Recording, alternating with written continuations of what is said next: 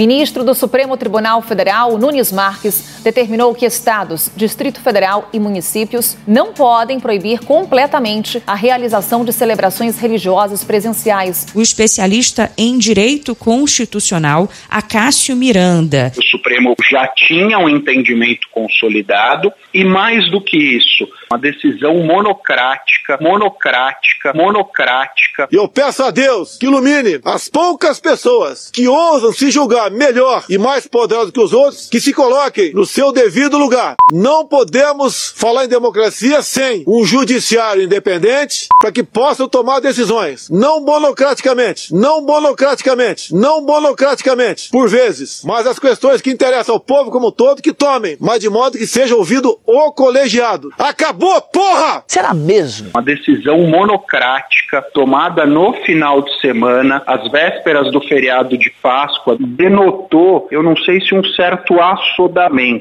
Os demais ministros viram isso de forma bem negativa. That's an understatement. E você tem aí o lobby religioso falando mais alto do que a ciência. O lobby religioso foi o que motivou essa decisão do ministro Cássio Nunes, é, por sinal, mais uma decisão dele que atende aos desejos do presidente Bolsonaro. Então, bundão é o Jair. Medo e em Brasília. É uma canalice que vocês fazem. Olá, bem-vindos ao Medo e Delírio em Brasília com as últimas notícias dessa bad trip escrota em que a gente se meteu. Bom dia, boa tarde, boa noite.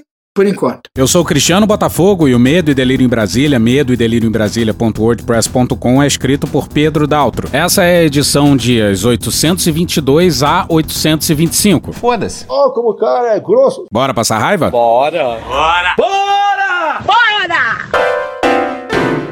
Covid-17. Lá no blog tem um gráfico do Financial Times sobre mortes a cada 100 mil pessoas nos últimos sete dias. Americanos, colombianos e argentinos dividem a parte baixa do gráfico. O Chile está acima deles com uma curva bem preocupante. Mas aí você sobe, sobe, cansa de subir e enfim encontra o Brasil. Quase fora do gráfico, de tão inclinada e macabra que é a curva do país. O que, que você vai fazer? Nada. Eu não consigo fazer nada. O que o governo vai fazer por vocês? Nada. O povo tem que deixar e deixar tudo nas costas do poder do poder público. E recentemente a curva deu uma caída, mas ao que tudo indica foi subnotificação, porque hoje, segundo o site do Conselho Nacional dos Secretários de Saúde, tivemos 4.195 mortes registradas em 24 horas. E a coisa só não tá pior porque governadores e prefeitos peitaram o Bolsonaro. A curva de mortes que a gente achava um escândalo ter se mantido durante tanto tempo no ano passado em mil mortes diárias explodiu. E a gente vê agora o que teria acontecido se tivéssemos deixado as coisas acontecerem a maneira que o Bolsonaro queria. Porque o que vai acontecer é que a gente vai passar das mais de 500 mil mortes até o começo de julho. Mas a Covid pode provocar mais de 200 mil mortes, presidente, no, no país. Qual país? No Brasil, se tiver o mesmo... 200 mil? Se. Sim, porque se for 1%, se for 1 da população que pegar e fizer o cálculo e a projeção... No mundo, todo, no mundo todo chega umas 20 mil, se eu não me engano. Eu queria que fosse zero. Deve ter Tá? 200 mil. Eu vi um site esquerda falar que eu sou responsável por. Seria responsável por 498.632 pessoas. Pois é, o pior é que vai passar e bastante disso. Porque um estudo da Universidade de Washington prevê, no pior cenário, 597,7 mil mortes. E no melhor. Repito! No melhor cenário, 507,7 mil mortes. Abril vai ser pior do que foi março. Na manhã do dia 6, São Paulo registrava recorde de mortes em 24 horas. 1.389. Isso só São Paulo. Então vamos para a matéria não assinada no G1, no dia 5, intitulada Abril deve ser ainda pior, diz secretário municipal de saúde de São Paulo sobre pandemia. Após o mês mais letal da pandemia, em abril, a escalada de mortes por Covid na capital paulista deve continuar acelerada. Abre aspas, nossos técnicos avaliam um mês de abril ainda pior. Fecha aspas, disse o secretário municipal da saúde, Edson Aparecido, em entrevista à Globo News nesta segunda-feira, dia 5. E o novo ministro da Saúde, que substituiu o. General da Ativa. General da Ativa. Só para não perder o costume. Mas o novo ministro Queiroga deu uma entrevista e confessou o inconfessável. Matéria não assinada no G1 no dia 3, intitulada Ministro da Saúde diz que fábricas de vacinas para animais podem ser adaptadas para produzir imunizante contra a Covid-19. Abre aspas. O Brasil é um dos focos da doença. Sério? Estamos perdendo. Sério? Todos os dias. Sério? Muitos brasileiros. Sabia não? Porra. Isso decorre da pressão sobre o sistema de saúde, fecha aspas, afirmou Queiroga. Porra. Foi nesse momento que ele pediu para que as pessoas usem máscaras. Você vê que tem muito médico dizendo já que essa máscara não protege bolhufas. Bolhufas, é outra farsa que tem pela frente. Aqui virou tabu, não pode falar nisso. Que mantenham distanciamento. O uso da máscara, o afastamento social, as medidas de isolamento. Eu tenho muita dificuldade de encontrar o que deu certo e o que deu errado. Ele disse isso mesmo? E que evitem aglomerações.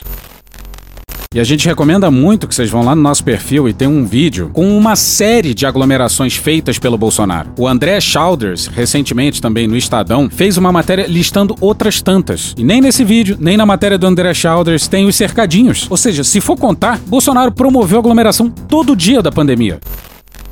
Queiroga então afirmou que a ideia é também proteger a economia. A vida é tanto importante quanto a questão do emprego. E que evitar lockdown é a ordem. Eu não fecho nada. Eu não fecho nada. Abre aspas.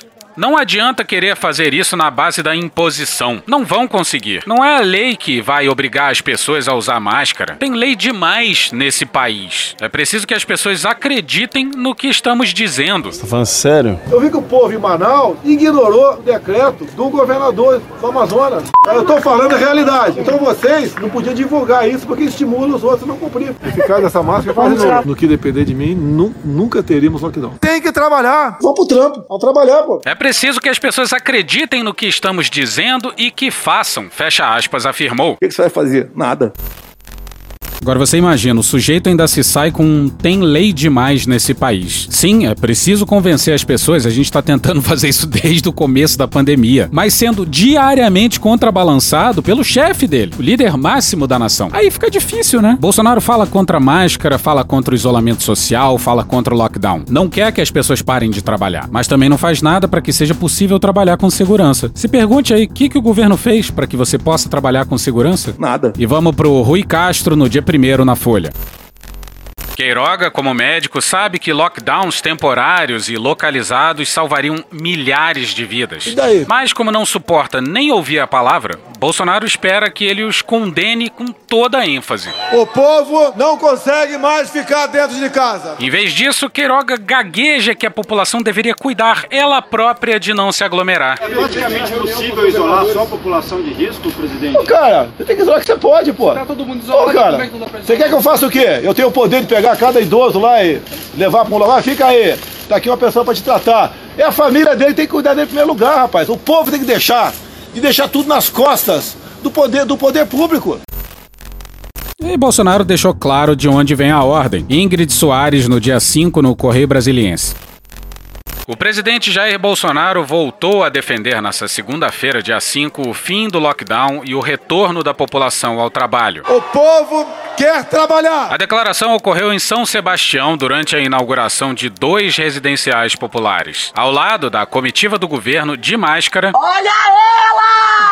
O mandatário ressaltou que teve gente que não parou de trabalhar em meio à pandemia e que, por conta disso, a entrega das moradias foi possível. Obviamente, é uma satisfação participar de um evento como esse, onde pessoas, Flávia Arruda, necessitadas estão recebendo um benefício. Imóvel aqui, patrocinado pela nossa Caixa Econômica Federal. É sinal que teve gente que não parou durante a pandemia. Vocês têm desânimo? Eu tenho às vezes. É sinal que teve gente que não parou durante a pandemia. Isso mesmo. Férias. No meio de uma pandemia, com todos os cuidados que a gente deve ter com relação à aglomeração, e o presidente Jair Bolsonaro foi passar férias no litoral de Santa Catarina e no litoral de São Paulo. O presidente Jair Bolsonaro gastou 2 milhões 452 mil 586 reais e 11 centavos em suas férias de fim de ano. E o que dói no coração da gente, de quatro pessoas que nós aqui entregamos de forma simbólica a chave, uma é aposentada e três estão desempregados. Três desempregados, pessoas humildes. Só Deus sabe como estão sobrevivendo. É o discurso que eu bato na mesma tecla desde março do ano passado. Ah, não, de novo não! De novo não! Temos dois problemas pela frente, gravíssimos ainda: o vírus e o desemprego. De novo, cara! E também sempre bati na mesma tecla. As medidas para combater o vírus, os seus efeitos colaterais não podem ser mais danosos que o próprio vírus. Para mim, o vírus sou eu. O Brasil precisa voltar a trabalhar. Se tem algo que uma pessoa de mais de 60 anos deveria já ter aprendido na sua vida, é de que mudar opiniões em função de novas evidências é um sinal de inteligência. Agora, Bolsonaro é caturra. Não vou mudar a minha maneira de ser. Vive num mundo paralelo. Se você lê a imprensa, você, você não consegue viver. Então faz o que eu faço. Não leio mais, não vejo Jornal Nacional. E só pensa em si e na sua família. Pretendo beneficiar o filho meu, sim, pretendo. E ele não desiste do tratamento precoce. Deixo claro que quarta ou quinta-feira agora estarei em Chapecó. Visitarei lá o prefeito João Rodrigues, onde fez um trabalho excepcional no tocante aos recursos dados pelo Estado e o atendimento na ponta da linha de quem necessitava do tratamento. É uma obra fantástica por parte dele. É um exemplo ser seguido. Por isso estou indo para lá. Aham. Sim. Para exatamente não só ver, mas como mostrar a todo o Brasil de que o vírus é grave, mas seus efeitos têm como ser combatidos. E mais ainda, naquele município, com toda certeza, e mais também, em alguns estados também, o médico tem a liberdade total para trabalhar com o paciente. Total. Que me importa se duvidas? Total, total. Que me importa se já vais? Total, total. Isso é maconha. E esse é o dever do médico. É uma obrigação e um direito dele. Não tem um remédio específico, ele trata da melhor maneira possível. Por isso, os índices foram lá para baixo. A verdade não é essa. O prefeito de Chapecó e também o presidente Jair Bolsonaro omitiram uma informação importante. A informação de que os índices de internações e mortes começaram a cair um pouquinho depois da adoção de um lockdown na cidade, entre os dias 22 de fevereiro e 8 de março. Conhecereis a verdade e a verdade vos libertará. Mas a verdade incomoda muita gente. Vocês sabem quem está errando no Brasil. Eu, essa é a verdade. Então vamos para Paula Ferreira no Globo no dia 2. No mês marcado pelo maior número de mortos no país desde o início da pandemia de Covid-19, o Ministério da Saúde entregou aos estados menos da metade das doses de vacina que havia prometido para março. Na ordem de 800 pessoas. A previsão é não chegar a essa quantidade de óbitos no tocante ao coronavírus. Segundo dados do portal Localiza SUS, a pasta distribuiu 20 milhões 321 mil 310 doses aos estados, quando havia prometido 46 milhões 33 mil e 200 doses para o mês, em anúncio feito pelo ex-ministro da Saúde Eduardo Pazuello no dia 17 de fevereiro. Nova frustração deve ocorrer em abril. Por que será? Vai comprar vacina, só for na, na casa da tua mãe. Não tem pra vender no mundo. A estimativa oficial mais recente ainda é de 47,3 milhões de doses, mas o novo ministro, Marcelo Queiroga, já estimou que devem ser recebidas apenas 25,5 milhões, sem detalhar os motivos. E o mais louco não é entregar menos vacina do que o prometido. Isso deve estar acontecendo no mundo inteiro. Primeiro é a cara de pau de nunca admitir que poderiam ter agido antes. Segundo é o fato de que não há qualquer explicação para isso. Ô, ministro, por que, que vai entregar menos? Não sei. E se não fosse o miserável do Dória e a benção que é o Butantan, a gente estaria, em bom português, muito fudido. O Leandro Demore, do Intercept, postou um gráfico feito pelo Thomas Conte, usando dados do SUS. E do total de 18 milhões e 400 mil vacinas aplicadas até 29 de março, 14 milhões e 700 mil são Coronavac, que dá quase 80% das vacinas aplicadas no país. As restantes são da AstraZeneca. Agora, quantas vezes o Bolsonaro cuspiu nos chineses e disse que não compraria a vacina chinesa? Não é daquele outro país, não, tá ok, pessoal? É, da, é de Oxford aí, tá? Da China nós não compraremos, né? é decisão minha. Eu não acredito que ela transmita segurança suficiente à população pela sua origem. O presidente Jair Bolsonaro disse hoje que não vai comprar a vacina chinesa a ser produzida pelo Instituto Butantan em São Paulo. Não há intenção de compra de vacinas chinesas. Nada será despendido agora para comprarmos uma vacina chinesa que eu desconheço, mas parece que nenhum país do mundo está interessado nela. Toda e qualquer vacina está descartada. Ele tem um protocolo de intenções, já mandei cancelar, se ele assinou, já mandei cancelar, por exemplo, sou eu, não abro mão da minha autoridade, até porque estaria né, comprando uma vacina que ninguém está interessado por ela. Pois é, é essa vacina aí que está salvando o Brasil. E não fosse o Dória querer capitalizar politicamente em cima do Butantan, talvez a gente estivesse numa situação pior do que a gente já tá. Obviamente o mérito também é dos chineses, que tinham todo o interesse do mundo em fazer acordo com o maior estado de um país de dimensões continentais, um país cujo presidente é abertamente hostil à China. Ou seja, provavelmente aconteceria com qualquer governador de São Paulo que fosse oposição ao Bolsonaro. Há alguns dias a vacinação no Distrito Federal chegou na idade do Bolsonaro. Aí rolou um papo que ele se vacinaria no sábado, mas Depois que o último brasileiro for vacinado, tiver sobrando uma vacina, daí eu, de- daí eu vou decidir se vacina ou não. Esse é o exemplo que um chefe tem que dar. Não! Pois é, talvez um líder que estimule a vacinação, mas não você. Alguém sabe quantos por cento da população vai tomar vacina? Pelo que eu sei, menos da metade vai tomar vacina. Seja, nesse caso, você deveria estar lá na fila e falando, gente, tome a vacina. Mas, porra, não adianta falar com esse cara. Não adianta, cara.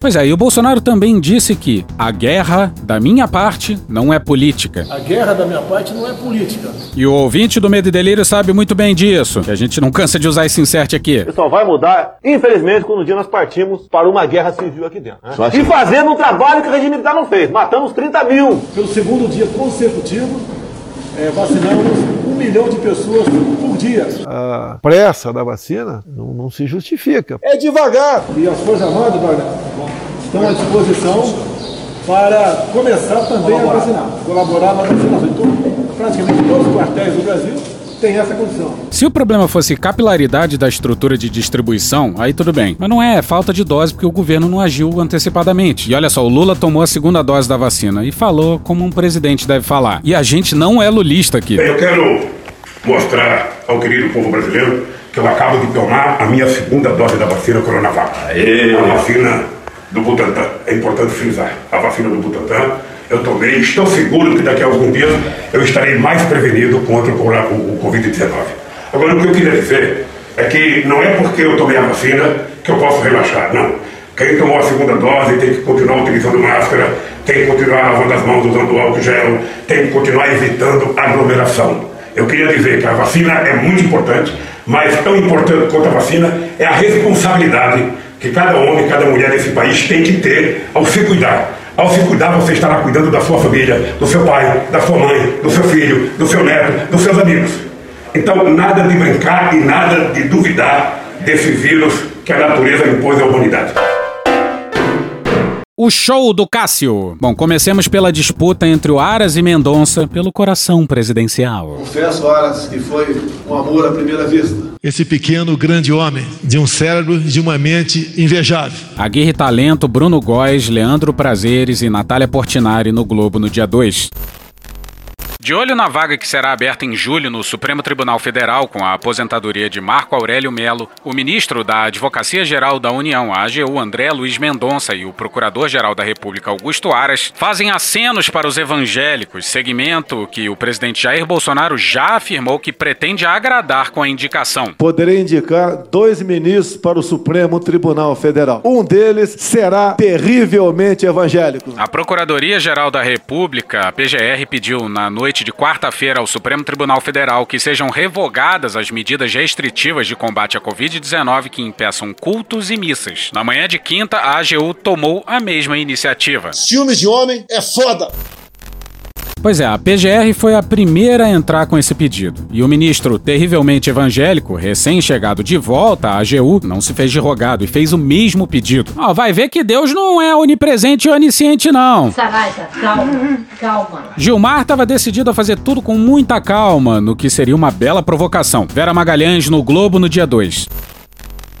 O ministro Gilmar Mendes, com a devida vênia do Supremo Tribunal Federal, observado o devido processo legal. não deverá se manifestar sobre os dois pedidos que caíram sob sua responsabilidade, feitos pela Advocacia Geral da União e pela Procuradoria Geral da República. Não é razoável. Para que templos e igrejas tenham autorização para realizar cultos e missas na Páscoa. Um grande escândalo. A tendência é que Gilmar não profira nenhuma decisão, nem concedendo nem negando. Uma coisa é uma coisa, outra coisa é outra coisa. A questão é considerada no STF superada pelo fato de a própria corte já ter definido em mais de uma ocasião, numa delas por unanimidade de seus 11 integrantes, que cabe aos estados tomar decisões a respeito de restrições ao funcionamento de atividades durante a pandemia. No Brasil, o Supremo decidiu que somos concorrentes. No STF, o pedido da PGR e da AGU é visto como uma tentativa de Augusto Aras e André Mendonça promoverem uma corrida entre si pelo apoio dos Evangélicos para a indicação à vaga de Marco Aurélio Melo na corte em julho.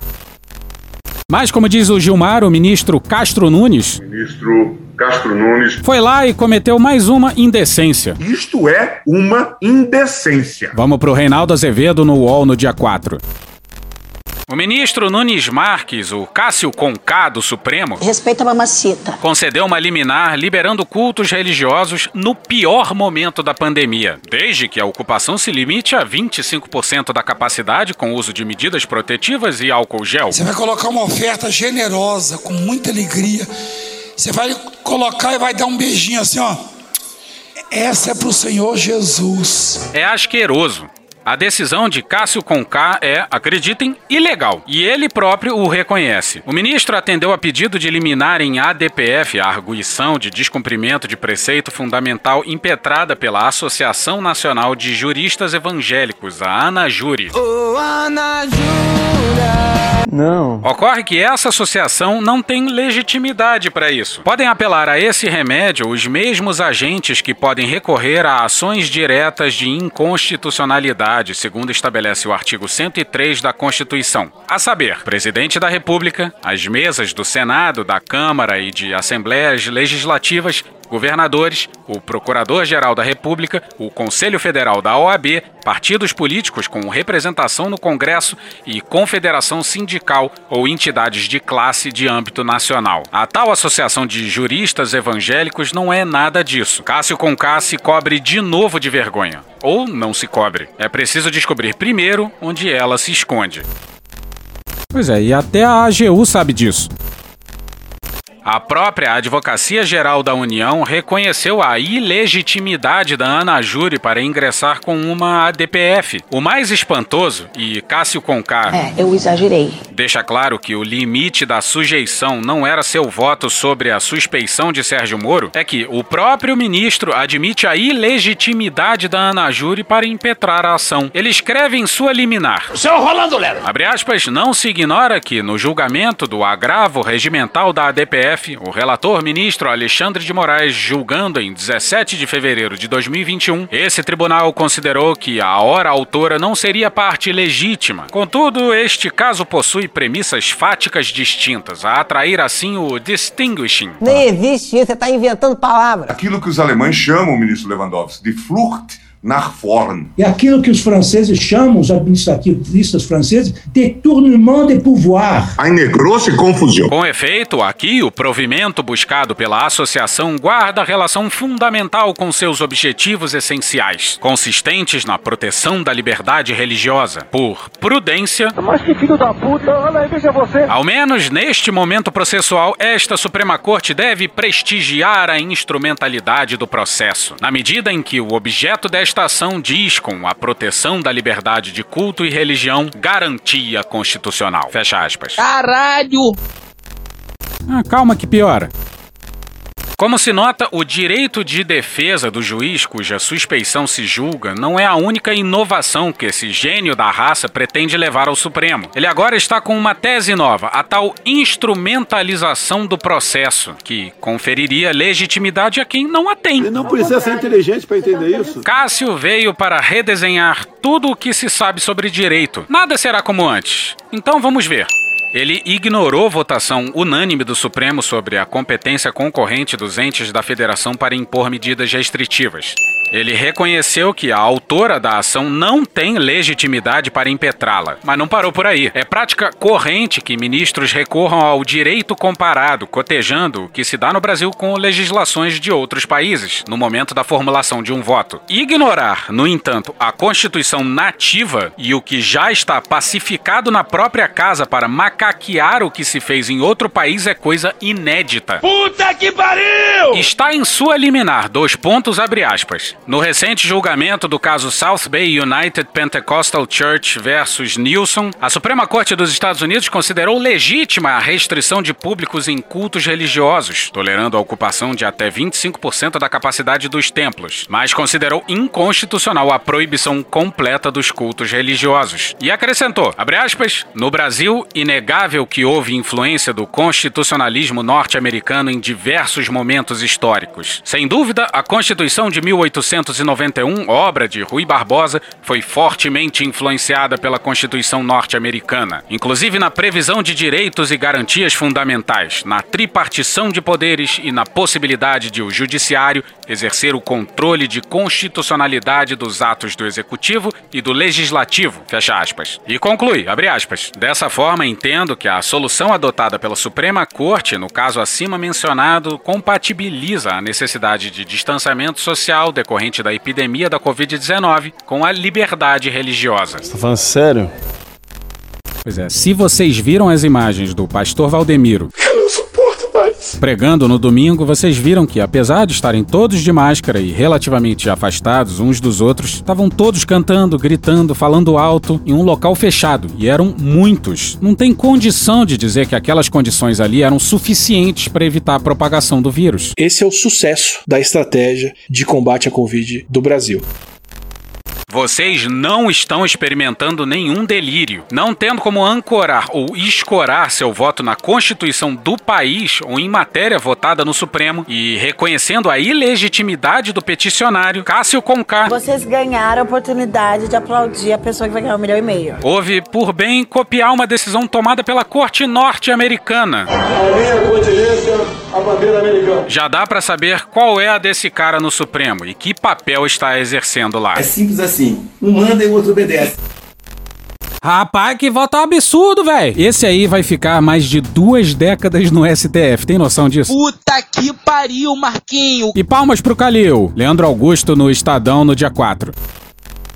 Igrejas católicas da capital mineira amanheceram com um funcionamento restrito no domingo de Páscoa e sem previsão de realização de missas com a presença física de fiéis para o dia. A determinação da arquidiocese da cidade é que nenhum templo realize cerimônias que não sejam exclusivamente para transmissão online. A decisão da Igreja Católica em Belo Horizonte foi tomada ao mesmo tempo em que ocorre embate entre o ministro do Supremo Tribunal Federal Cássio Nunes Marques e o prefeito da capital, Alexandre Calil, do PSD. No sábado, dia 3, o ministro decidiu monocraticamente pelo funcionamento de igrejas com a presença de fiéis. Calil foi às redes sociais e afirmou que na cidade vale o seu decreto que proíbe o funcionamento dos templos. A justificativa do prefeito foi que a decisão do pleno do STF, que dá autonomia aos gestores locais para definir medidas de combate ao coronavírus, sustenta seu posicionamento. Na madrugada desse domingo, porém, o ministro Cássio determinou que a Polícia Federal garantisse que Calil cumprisse sua decisão. O ministro intimou Calil, determinou imediato cumprimento da liminar e ainda indicou que o prefeito deverá esclarecer em 24 horas as providências tomadas sob pena de responsabilização, inclusive no âmbito criminal.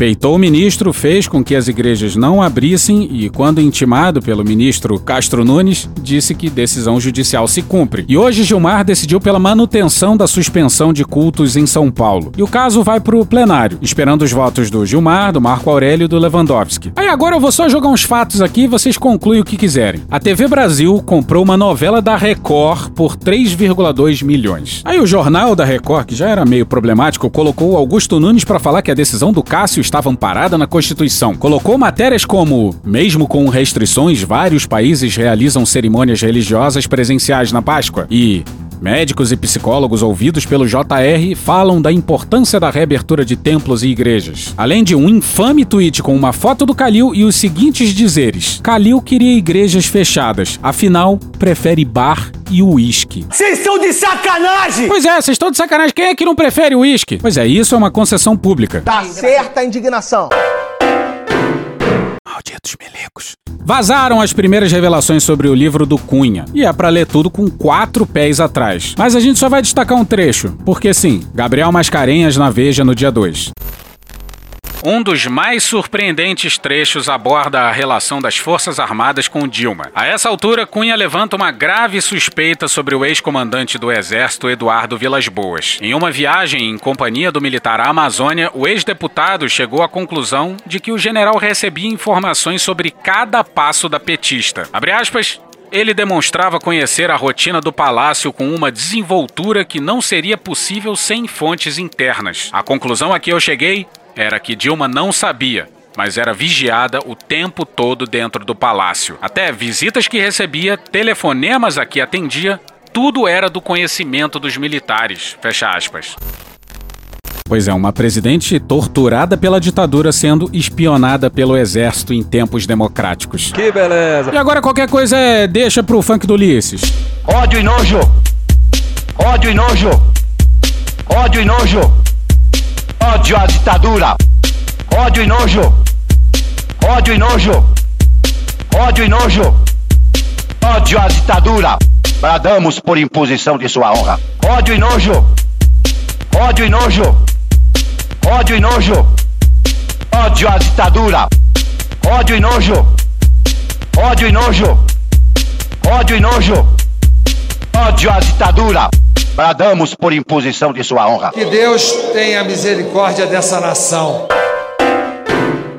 E hoje ficamos por aqui. Veja mais, muito mais em medo o blog escrito por Pedro Daltro. Esse episódio usou áudios de CNN, IAI Elo, Panorama CBN, Sam Puncher, Rádio Band News FM, Rede Globo, TV Brasil e UOL. Thank you! Contribua com a nossa campanha de financiamento coletivo. É só procurar por Medo e Delírio em Brasília no PicPay ou ir no apoia.se barra Medo e Delírio. Porra, doação ao caralho, porra. Não tem nem dinheiro pra me comprar um jogo de videogame, morou, cara? Pingando um capilé lá, vocês ajudam a gente a manter essa bagunça aqui. Assine o nosso feed no seu agregador de podcast favorito e escreve pra gente no Twitter. As outras redes a gente realmente não consegue ver. O nosso maravilhoso Faz Tudo Bernardo agora tá alimentando outras duas redes. Ele coloca algumas coisas no Instagram e num canal no Telegram chamado Cortes, Medo e Delírio em Brasília. Então dá uma chegada lá que ele coloca coisa boa lá. Eu sou Cristiano Botafogo, um grande abraço e até a próxima. Bora passar a raiva junto? Bora!